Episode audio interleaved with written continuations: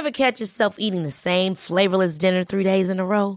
Dreaming of something better? Well, HelloFresh is your guilt-free dream come true, baby. It's me, Kiki Palmer. Let's wake up those taste buds with hot, juicy pecan-crusted chicken or garlic butter shrimp scampi. Mm. Hello Fresh. Stop dreaming of all the delicious possibilities and dig in at HelloFresh.com. Let's get this dinner party started.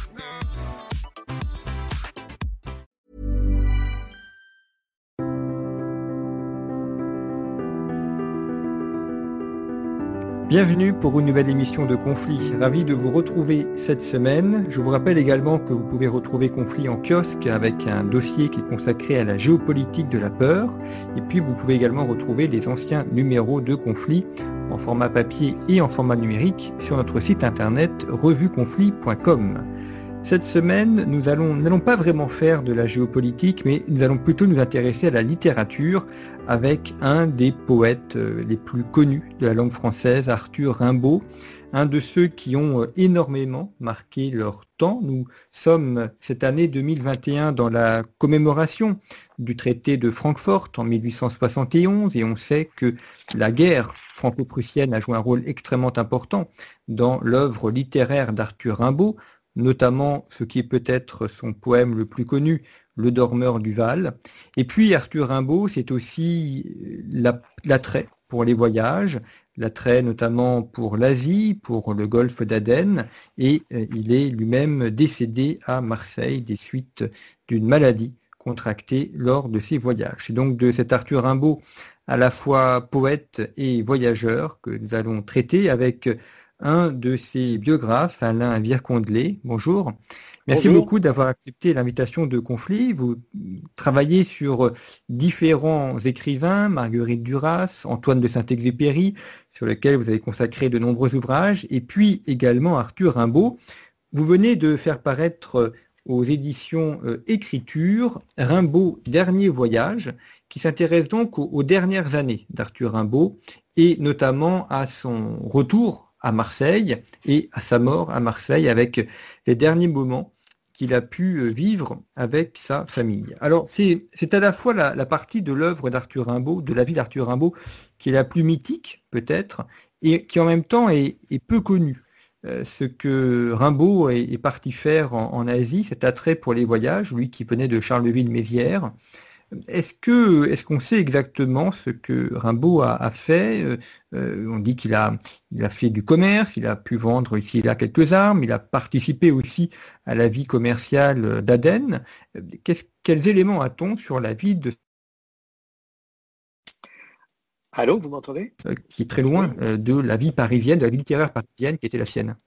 Oui, en fait, sa vie parisienne, elle n'était pas non plus celle que l'on peut imaginer aujourd'hui, hein, euh, ni celle que pouvaient vivre les, poètes, fussent-ils d'ailleurs rebelles euh, à l'époque euh, déjà, mais la, vie que Rimbaud a, eue à Paris a été une, vie un peu aussi euh, aléatoire. Euh, ça a été une vie précaire, une vie très compliquée parce qu'il était toujours en rupture de banc euh, vis-à-vis de sa famille, vis-à-vis de sa mère surtout, et puis vis-à-vis de ses études. Donc il était dans une période qui était celle de la rébellion adolescente, on va dire, entre 16 et 17 ans. Et, donc c'est une période qui est une période parisienne où il a il a fait, euh, il a fait des 400 coups, il, s'est libéré un peu de la chape de plomb que sa mère avait posée sur lui et que les institutions et que, la société, à ses yeux, avait, avait posé sur, sur lui et dont il voulait se débarrasser.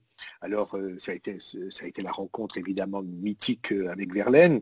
Et puis cette vie, cette vie à Paris qui était une vie de provocation que Rimbaud a menée, ne serait-ce qu'auprès des amis poètes que Verlaine lui a fait fréquenter et, qu'il n'a cessé d'ailleurs de, provoquer, qu'il n'a cessé de défier euh, en proposant des lectures de poèmes qui étaient des lectures euh, tout à fait euh, inconvenantes et même surprenantes, que certains poètes ont, ont, reconnu comme étant tout à fait extraordinaires, en tout cas inédites, mais, que, mais qui n'entrait pas évidemment dans le droit fil de ce qui était publié à l'époque et, qui était même dans le droit fil de ce que les poètes de l'époque souhaitaient euh, donner à, entendre ou à lire. Donc euh, la vie parisienne a été une vie un peu de débauche, ça a été une vie facile, ça a été, une vie euh, qu'il a, menée de, de, façon, je dirais, oui, dans une grande à la fois fragilité et puis en même temps dans une grande toute-puissance qui était celle de sa liberté Alors, euh, oui oui, c'est surprenant dans la, dans la vie de Rimbaud, enfin dans la vie parisienne. C'est d'un côté la, très grande maturité de ses poèmes, qui sont, qui sont vraiment magnifiques, la maîtrise de la langue, même la, maîtrise des idées, et grande maturité intellectuelle et, littéraire, et d'un autre côté, on a l'impression d'avoir un, petit garçon euh, insupportable de 15-16 ans qui, qui est au milieu des grands poètes de son époque et qui se comporte comme un gamin. Oui, cela dit, les grands poètes de son époque, il l'aurait fréquenté, euh, il en a peu, très, peu en, réalité, euh, sauf euh, déjà un Verlaine débutant, un, Verlaine déjà relativement reconnu. Tous les poètes qui y étaient présents dans, ces clubs qu'il rencontrait, ce n'étaient pas des poètes qui étaient des, stars de la poésie française, c'était pas Victor Hugo. Hein. Donc euh, c'était quand même des, c'était quelque part quand même toujours des marginaux, hein. euh, surtout dans une société qui était hautement bourgeoise comme celle de la période post-Napoléon III. Donc il y a, euh, il y a une, une, comment dire, une, une vie qu'il a menée qui était quand même dans, des milieux qui étaient euh, marginaux. Hein. Euh, maintenant, vous dites la maturité. Je ne suis pas tellement sûr de ce que vous dites là à propos de la maturité des poèmes. Je crois qu'au contraire, euh, d'ailleurs, Duras, quand on en parlait souvent avec elle, elle me disait, je me souviens, d'ailleurs, j'ai j'ai utilisé dans mon livre euh, ce que Duras me, rapportait de sa pensée de Rimbaud. Et elle me disait, à côté de Baudelaire, on voit bien la différence qu'il y a entre, Baudelaire et Rimbaud. Baudelaire, il y a une éternité dans la langue, il y a une force, une puissance presque éternelle. Euh, elle disait cette phrase formidable, on a l'impression que dans les poèmes de Baudelaire, tout est là avant que d'être là. C'était ce que me disait personnellement hein, Duras, Elle n'a jamais écrit ça. Et, par ailleurs, elle me disait, mais vous voyez, dans Rimbaud, il y a la jeunesse.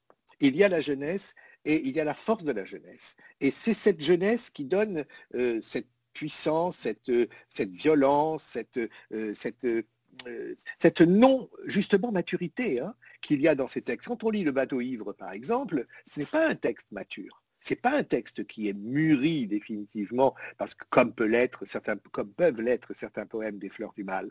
Tandis que dans, dans Rimbaud, il y a quelque chose de la fougue, il y a quelque chose de l'inachevé, il y a quelque chose de l'impossible, illisible à pouvoir euh, euh, écrire. Et c'est peut-être pour ça justement, c'est parce que ce ne sont pas des œuvres de maturité, que ce ne sont pas des œuvres matures au sens propre du terme, c'est-à-dire éternelles, euh, gravé à jamais, euh, que Rimbaud a décidé de ne plus d'épuiser. Il avait épuisé le vocabulaire, il avait épuisé l'image, il avait épuisé euh, la poésie, en quelque sorte, la source poétique. Et il est allé là où il a mis les mots du poème, c'est-à-dire sur un bateau ivre qui a perdu sa boussole, qui a cassé sa quille et qui retrouve la Grande Mer, qui, longe des fleuves impétueux et qui va rejoindre la Grande Mer. Et donc lui aussi, à un moment donné, il a rompu les amarres, il a jeté la boussole, il a cassé sa quille personnelle et il est parti sur la, et il est parti euh, à l'aventure et il a abandonné la poésie et il est parti faire le trafic, euh, faire euh, le commerce et, faire l'aventurier dans des lieux qui étaient à ses yeux et qui étaient d'ailleurs à l'époque des lieux que j'appellerais aussi inédits que les mots qu'il voulait employer. Oui, parce qu'on. C'est ma vision, hein, vous entendez bien que c'est oui, tout à fait. que je dis là. Mais, euh, mais vous savez, je dis à la fin de mon livre, je dis euh, chez Rimbaud, il y a euh, un trou, c'est un, un, énorme, c'est un abîme. Hein. C'est pour ça qu'on travaille toujours sur Rimbaud, parce que aucun chercheur, aucun universitaire, aucun poète après lui, aucun écrivain après lui ne pourra définitivement clore le dossier Rimbaud. C'est un, dossier qui est toujours ouvert. Et c'est ce qui fait la force des très grands écrivains, des très grands artistes, c'est que ce sont des abîmes vertigineux. Et donc il y a chez Rimbaud quelque chose qui se laisse toujours à comprendre, à voir, à envisager et à, et à projeter. Et c'est pour ça aussi d'ailleurs qu'il plaît et qu'il est encore lu aujourd'hui, au-delà de sa puissance créatrice, c'est aussi le mythe qu'il y a autour de ça, ses voyages. Le voyage, oui, le voyage, et puis aussi euh, qu'il plaît dans toutes les, euh, dans, toutes les générations aussi. Hein. C'est ça qui est intéressant. Hein. C'est que à la fois, il est, il est un poète aujourd'hui euh, qui est presque institutionnel, mais en même temps, c'est un, c'est un poète qui a la jeunesse avec lui, justement, cette fragilité, cette précarité-là, hein, et, qui fait que le poème n'est jamais parfait avec Rimbaud. C'est au contraire, le poème nous entraîne vers un ailleurs. Vous savez, il y a un poète euh, immense aussi que j'admire beaucoup, mais malheureusement, comme je ne suis pas euh, germaniste, je ne peux pas trop l'étudier, c'est euh, Rainer Maria Rilke. Et, Rilke, dans les traductions auxquelles j'ai eu accès en français, il, parle, il dit que la poésie, c'est le lieu de l'ouvert, avec un O majuscule. Et il dit c'est un nouveau continent, c'est un continent que peu de gens explorent finalement, que les sociétés bourgeoises ne veulent absolument pas visiter parce que ça les dérange, ça les déstabilise. Mais en revanche, ceux qui veulent s'y aventurer vont y trouver quelque chose d'exceptionnel. Et il, appelle ce continent inconnu, ce continent euh, qui est quelquefois accessible, hein, mais qui traite de l'inaccessible, eh bien, euh, ce, continent, il l'appelle l'ouvert. L'ouvert. Eh bien, on peut dire que chez Rimbaud, on est en face toujours de l'ouvert. Et c'est ce qui fait que il est, toujours, euh, je dirais, le sujet d'études et de lecture. Et euh, dans cette ouverture, il y a notamment donc l'attrait des voyages qui, contribue aussi au mythe Rimbaud, à une époque évidemment où euh, partir euh, vers Aden, partir vers les Indes néerlandaises était beaucoup plus compliqué qu'aujourd'hui. Il, suit la route des explorateurs de la fin du 19e siècle, de cette grande époque de, de découverte aussi qui accompagne euh, après les. Nous sommes aux prémices de, la période coloniale, euh, mais il y a aussi euh, dans, ce bateau ivre, dans cette expression qu'il a où il dit qu'il est l'homme aux semelles de vent, qui, conduit vers l'Asie, donc aussi la, la recherche de cet ailleurs et la recherche de ses voyages. Bah oui, parce que le, voyage, mais vous savez, c'est un thème, c'est une thématique qui est euh, récurrente chez tous les poètes de la fin du 19e siècle, mais déjà au début du 19e siècle, c'est-à-dire depuis Chateaubriand. Hein. Euh, déjà Chateaubriand parle du voyage des Amériques, etc. Donc le, voyage est un des grands thèmes du 19e siècle et qui va être euh, répercuté chez tous les poètes que l'on peut imaginer et, particulièrement euh, aussi bien chez les symbolistes que chez les parnassiens, que chez les romantiques bien sûr, et que chez les décadents, c'est-à-dire nos, auteurs de la fin du, du, 19e siècle. Et si je prends Baudelaire, qui est quand même quasi contemporain de, de, Rimbaud, eh bien si je prends euh, euh, Baudelaire, Baudelaire dans le voyage, non pas l'invitation au voyage que tout le monde connaît, hein, mon enfant, ma sœur, songe à la douceur, etc. Le voyage, le poème qui clôt les fleurs du mal, qui est un très très long poème, et où il s'en explique. Euh, sur sa position métaphysique, personnelle, etc. Et Baudelaire dit, euh, voilà, j'ai tout connu, j'ai connu des femmes, pensant que par leur corps et par, leur, le, désir et par l'amour physique, je pourrais peut-être accéder à d'autres choses, à d'autres mondes, à, ce fameux continent euh, rilkien dont je parlais tout à l'heure, mais ça a été un échec. Donc j'ai essayé, j'ai essayé les, comment dire, les autres poisons les autres flairs du mal, c'est-à-dire euh, l'alcool, ça a été un échec. J'ai essayé l'absinthe, etc., un échec. J'ai essayé la drogue, c'est un échec. Le club des Hachichins, il faisait partie de, ces, euh, pratiquants de, de bon, euh, et à haute dose, hein. et, donc ça a été un échec aussi. Alors qu'est-ce qui me reste? J'ai essayé la poésie, j'ai échoué aussi. Qu'est-ce qui me reste? Il me reste le voyage. Il me reste le voyage final, c'est-à-dire la mort. Et c'est pour ça qu'à la fin du poème qui s'appelle Le Voyage, il termine, il, appelle, la mort, il dit Ô mort, vieux capitaine, apparions et partons vers d'autres lieux, enfer ou ciel, qu'importe, pourvu que ce soit du nouveau.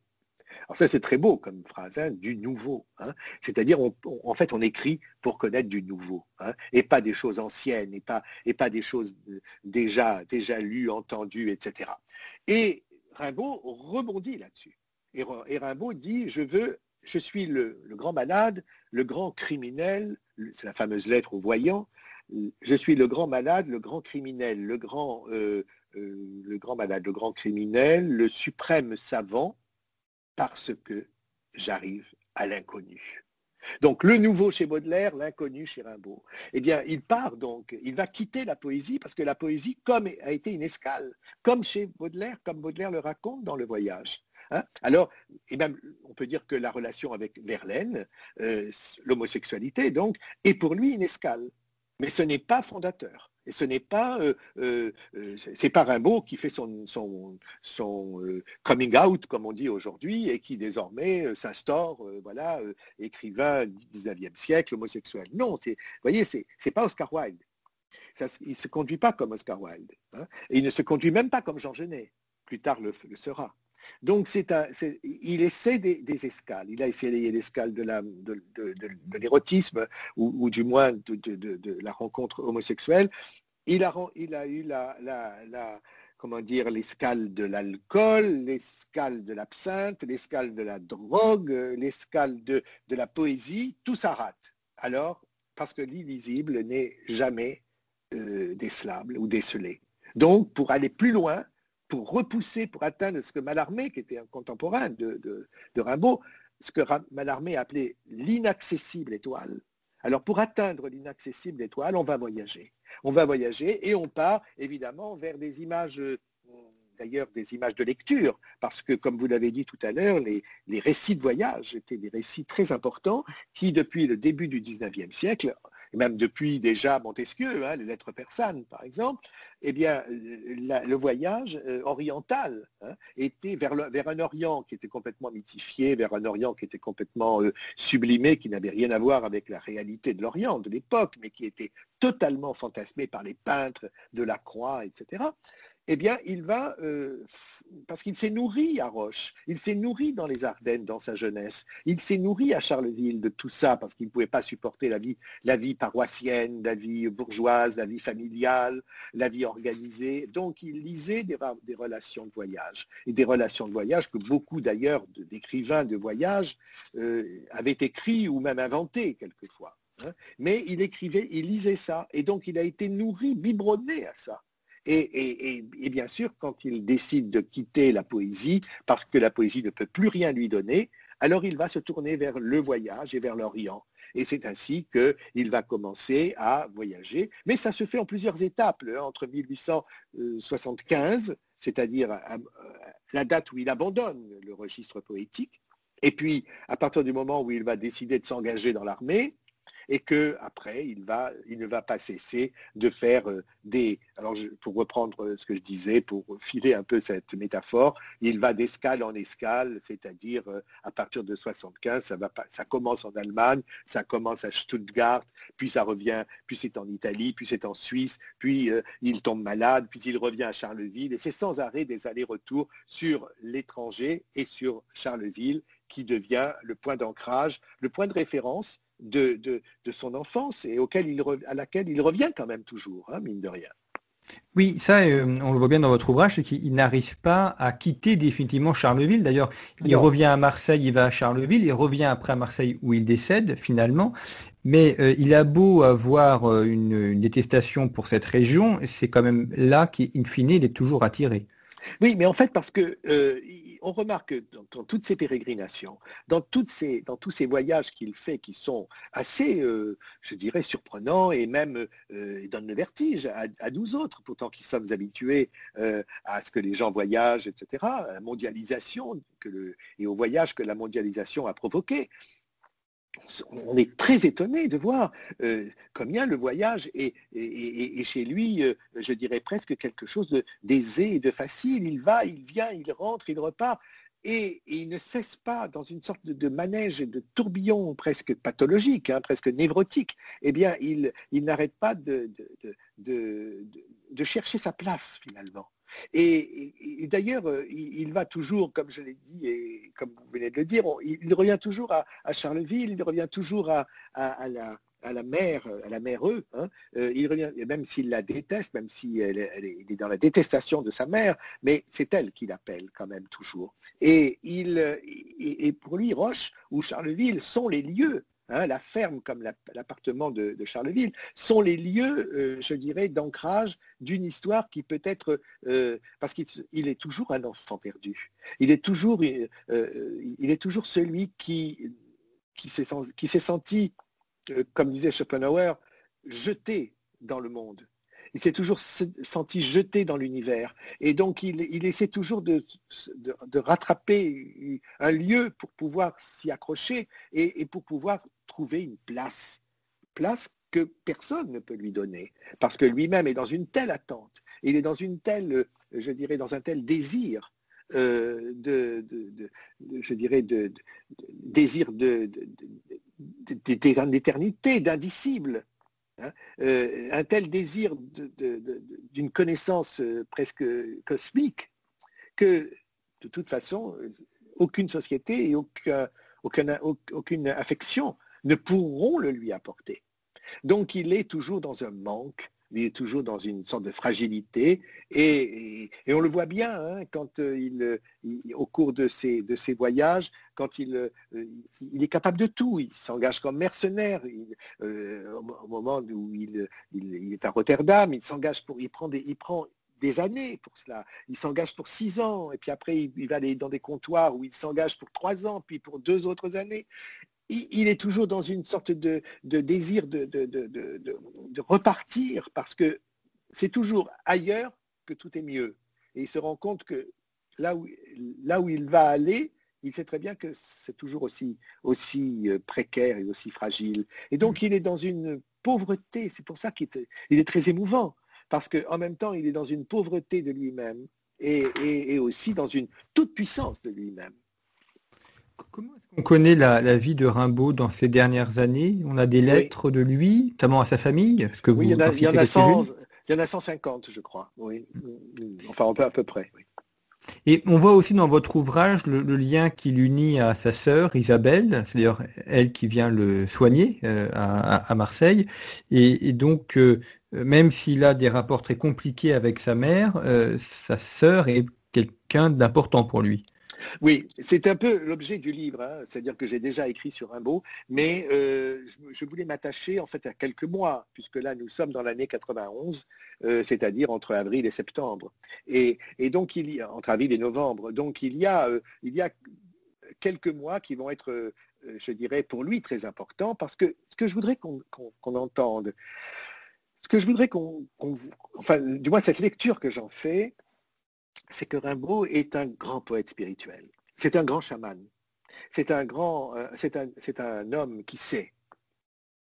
Un peu comme, euh, comme Duras euh, était une femme qui savait, comme disait Lacan. Hein. Cette femme sait, S-A-I-T.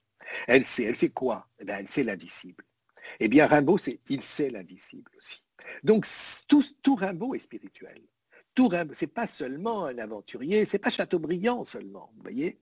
Qui lui va voyager et qui quelquefois, quelquefois feint le voyage.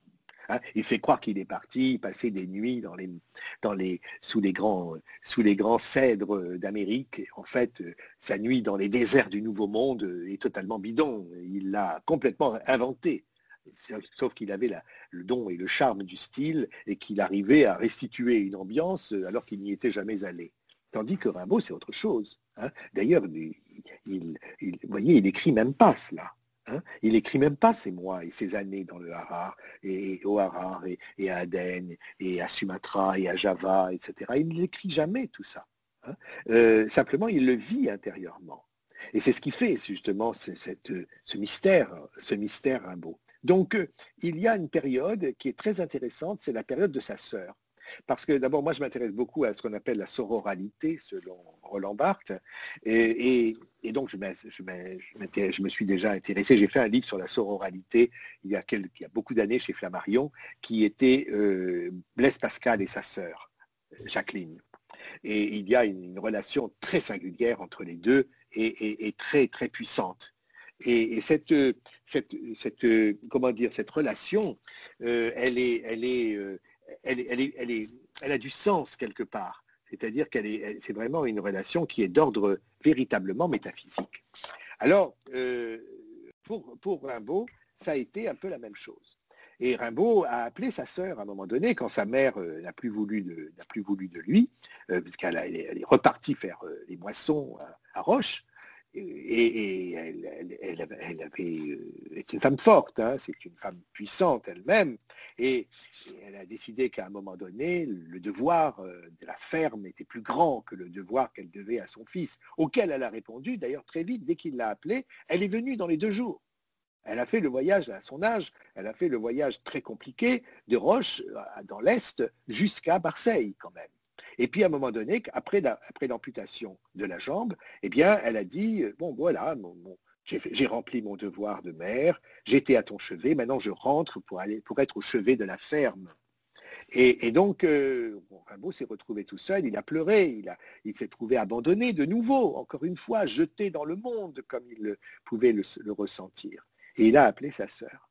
Il a appelé sa sœur et sa sœur est venue et elle va devenir la grande vigile, elle va devenir la grande sentinelle du frère. Et là, il y a quelque chose de très très puissant qui se joue entre les deux. Et moi, ça m'a beaucoup intéressé parce que, contrairement à beaucoup de Rimbaldiens, vous savez, malheureusement, d'ailleurs quelquefois pour moi, parce que j'ai beaucoup écrit sur des, auteurs euh, mythiques, comme par exemple Albert Camus, comme Picasso, ou comme euh, Duras, ou comme Saint-Exupéry.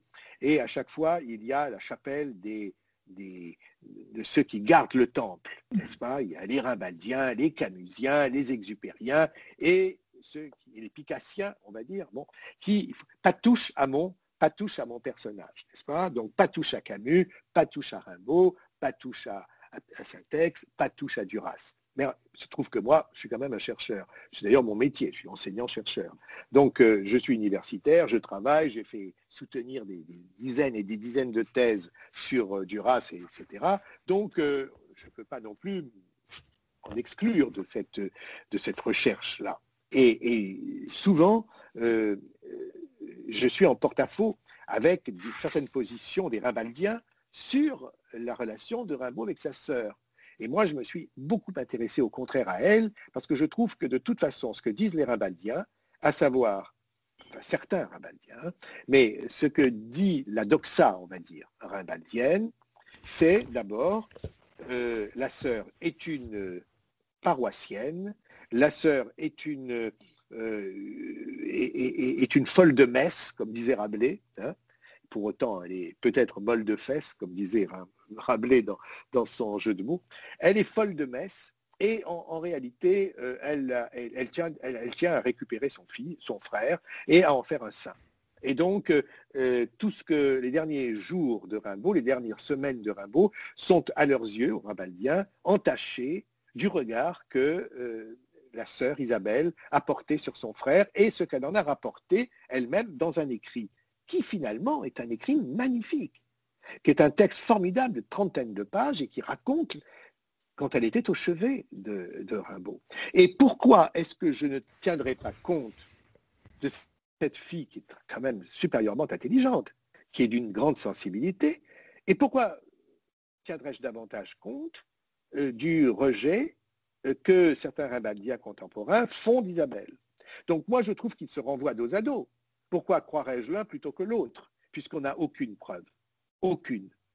Donc c'est bien le ressenti du biographe qui va permettre de pouvoir entendre les choses. Et moi, c'est ce que j'ai entendu.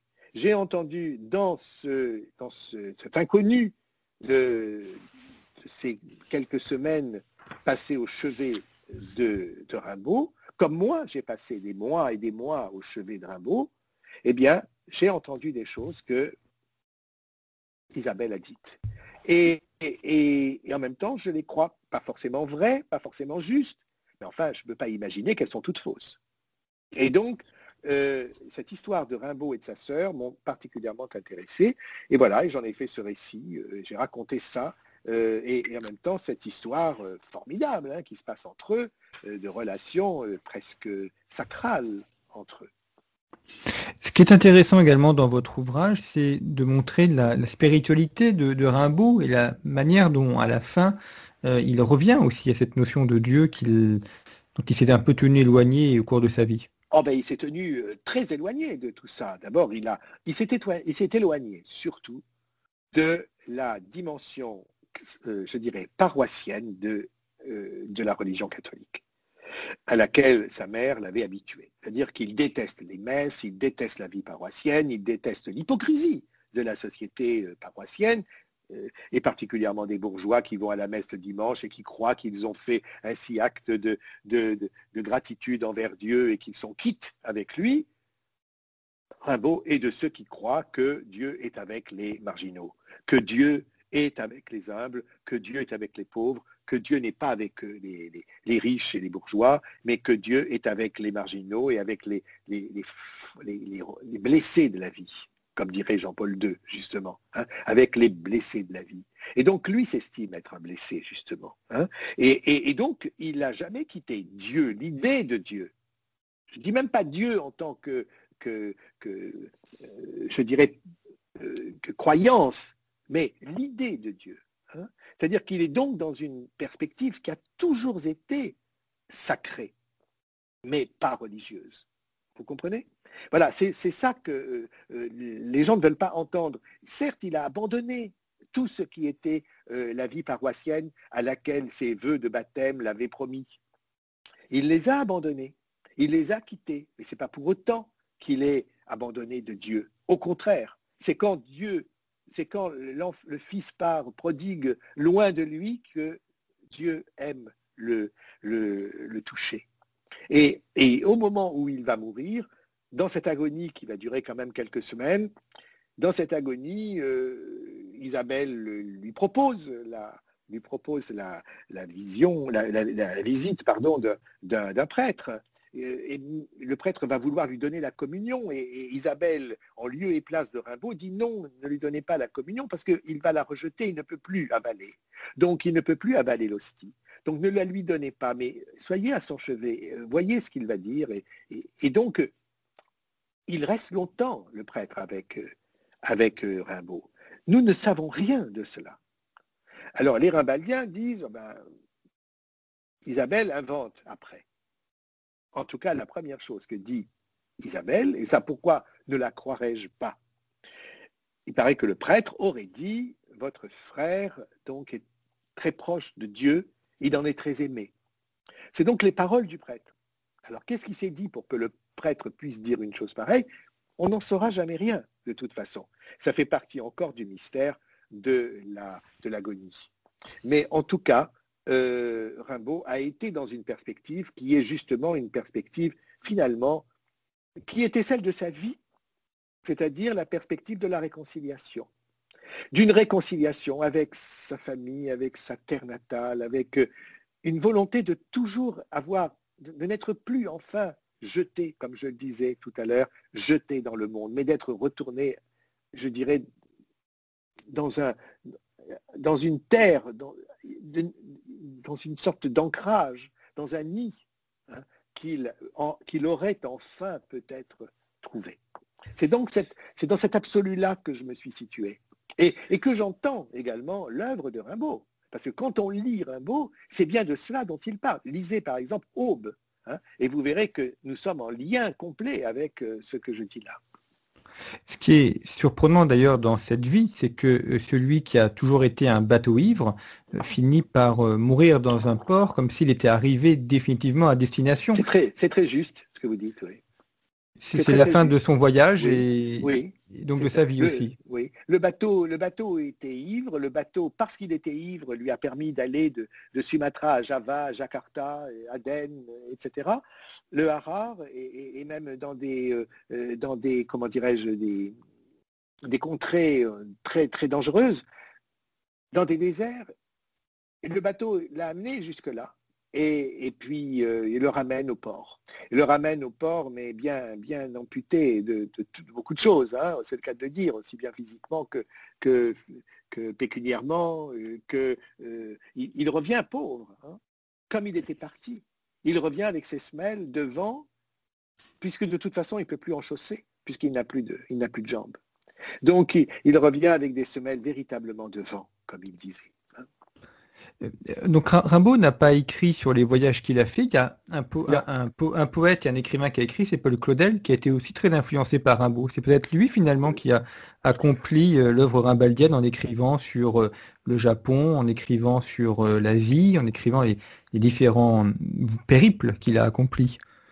écoutez, alors plus que moi je dirais parce que Paul Claudel ne peut jamais, on peut jamais lire Paul Claudel sans penser quand même à sa, à, sa position diplomatique, à, son luxe, à, son goût du luxe, à son, château de Brandt, etc., qu'il qu'il voulait, qu'il a eu, etc. Donc vous voyez, il y a toujours chez lui quand même quelque chose qui est un petit peu, je dirais, agaçant chez, chez Claudel et d'institutionnalisé.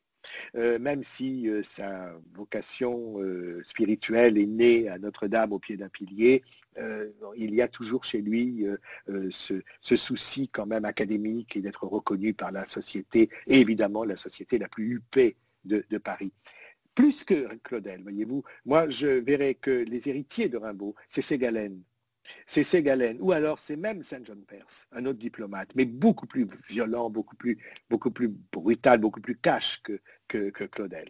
Et je trouve que chez Saint John Perse, il y a quelque chose qui, fait beaucoup penser, ne serait-ce que par les titres de, Saint John Perse, des recueils, un hein, Vent par exemple au pluriel. Euh, oui, il y, a, quelque chose de, comment dire, de, fort, de, puissant qui, euh, qui fait penser, qui fait penser à Rimbaud plus que Claudel à mes yeux. Mais on peut évidemment parler de Claudel aussi et de son rapport à la poésie et à l'Orient. Mais c'est un Orient très, euh, conventionnel ou très établi. Voyez, c'est un, Orient en alexandrin. Quoi, vous voyez ce que je veux dire C'est quelque chose de plus, euh, plus convenu, oui sur les auteurs sur lesquels vous, travaillez, notamment sur lesquels vous avez publié, Marguerite Duras, euh, Antoine de Saint-Exupéry, Camus, euh, cette idée du voyage est, toujours présente, notamment Saint-Exupéry, c'est celui qui, qui, qui, a écrit ses vols de nuit et ses voyages, Marguerite Duras aussi. C'est un élément important dans, cette euh, œuvre littéraire du début XXe siècle, fin 19e, début XXe siècle. Oui, c'est une œuvre. Enfin, les, auteurs dont je parle, ce sont tous des auteurs finalement, pour moi, qui ont un, motif euh, commun.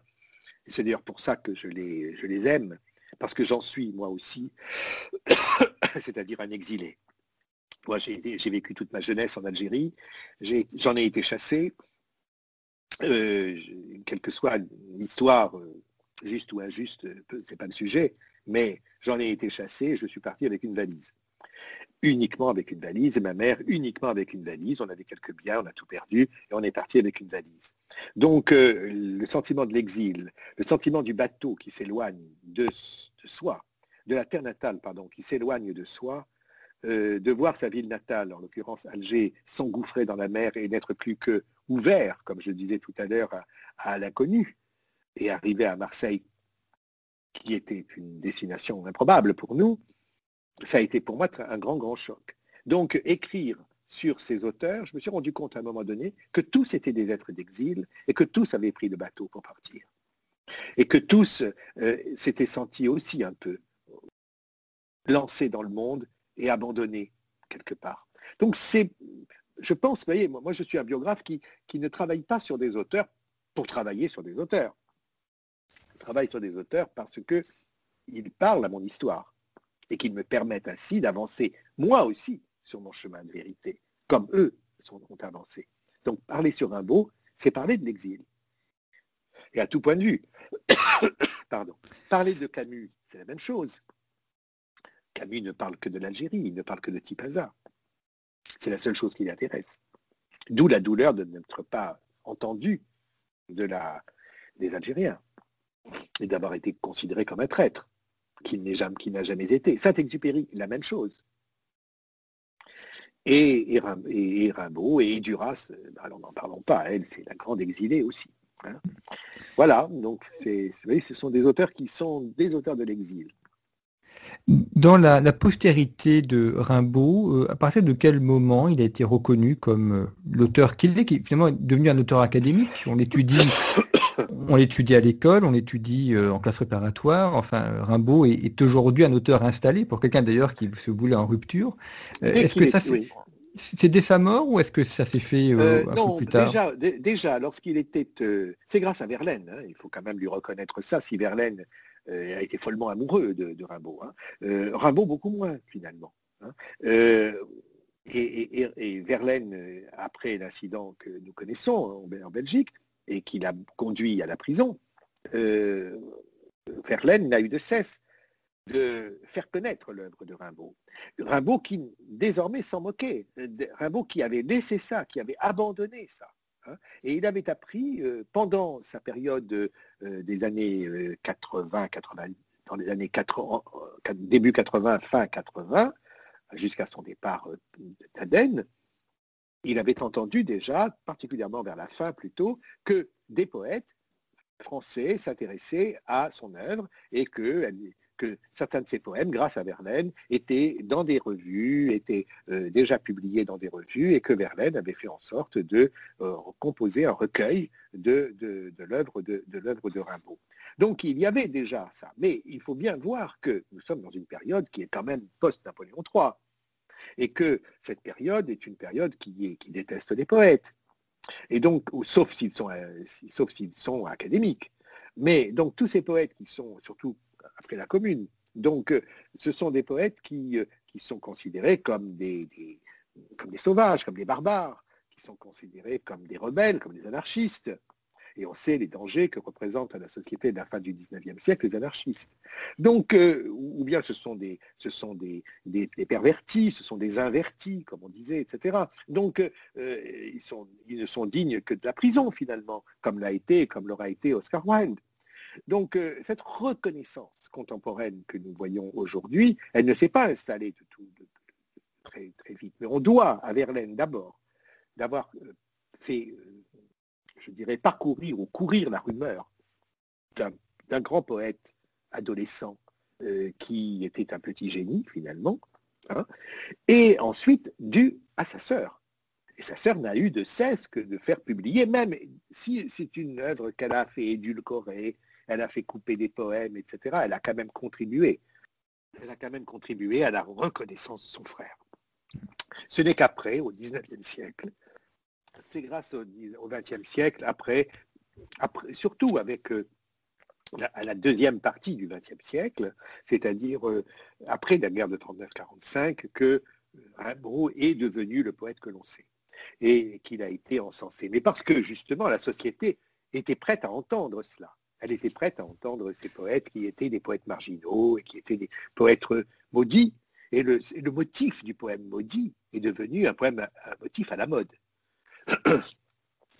Et effectivement, ça contribue aussi au mythe. Si aujourd'hui euh, Rimbaud euh, plaît et est étudié, c'est outre pour la qualité intrinsèque de ses poèmes, mais c'est aussi euh, pour ce côté sulfureux, côté de voyage, enfin la mythologie qu'il y a autour de Rimbaud et qui n'a d'ailleurs pas forcément cherché, mais enfin qui contribue aujourd'hui à, son aura. Il ne l'a jamais voulu, cette postérité, au contraire, il a fui. Hein. il l'a fui. Hein. et, il se retrouve dessiné euh, et, dupliqué euh, par tous les, que, ce soit euh, par par Andy Warhol, par exemple, hein, qui, en a fait la, comment dire, la, peinture que vous savez et, qui a été reproduite dans, le monde entier. Donc, il est, il est, d'ailleurs, je cite à la fin de, mon livre, hein, je cite les, les stars du XXe siècle, depuis de Patti Smith jusqu'à Rolling Stones, euh, et, etc., qui ont pris Rimbaud comme un modèle, hein, comme un modèle de, de, sauvagerie, hein, de la sauvagerie. Mais qui dit sauvagerie ne dit pas sauvage au sens péjoratif du terme, hein, c'est-à-dire assassin, euh, Daesh, etc. Vous voyez, ça n'a rien à voir. Mais non, quand on dit sauvage, c'est dans le sens de Marguerite Duras, c'est-à-dire innocent, c'est-à-dire euh, sauvage qui est non touché par la société, qui est non touché par la civilisation. Et donc Rimbaud appartient à ça. Et cette mythologie, évidemment, du, peintre, du poète euh, euh, qui rebelle euh, depuis l'enfance, qui, s'en va, qui quitte, qui fuit, qui fugue, qui, qui ose tous les dangers, qui, qui déjà ne reconnaît pas son genre, etc. Enfin, tout ça fait que tout ça fait que l'homme a, tout d'un coup eu une image qui est une image d'exception et, une image unique. Et c'est cette unicité-là, cette singularité-là, et ce courage également qu'il faut pour le faire, pour l'avoir fait, pour que justement il devienne très très vite euh, un, mythe et qu'il entre dans une mythologie qui est celle justement de, euh, de ce qu'était Kerouac, hein, c'est-à-dire on the road, n'est-ce pas? On est sur la route. On n'est plus dans les rails de la société, on est sur la route, on est on the road. Et cette idée qui est très forte chez le poète, hein, euh, c'est une idée euh, très puissante, hein, euh, l'idée que le poète, d'abord, est le poète on the road.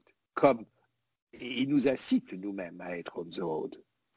Et il nous incite à quitter la route et, à, aller sur une autre route, beaucoup plus, beaucoup plus inconnue, beaucoup plus illicite, beaucoup plus dangereuse, mais qui est forte, là, de vérité profonde et initiale. Le reste, ce sont des routes connues, c'est la, la, route des banquiers, c'est la route, ce sont des routes connues, hein. ce sont des routes de l'argent, c'est la route du capital, c'est la route de la morale, c'est la route de la société, c'est la route euh, de l'ordre euh, instauré. Rimbaud, il est à côté. Et donc, c'est cette route-là qu'il nous demande d'emprunter. Et il nous dit que c'est la seule route où on peut voir des étoiles. Bien, merci beaucoup Alain Vircondelet d'avoir évoqué avec nous ce, dernier voyage d'Arthur Rimbaud. Donc le titre de votre ouvrage c'est Écriture, Rimbaud, dernier voyage. Toutes les références sont à retrouver sur le site internet de Conflit. Vous pouvez également retrouver nos émissions antérieures ainsi que notre numéro actuellement en kiosque et là aussi les anciens numéros. Et je vous retrouve donc la semaine prochaine pour une nouvelle émission consacrée à la géopolitique.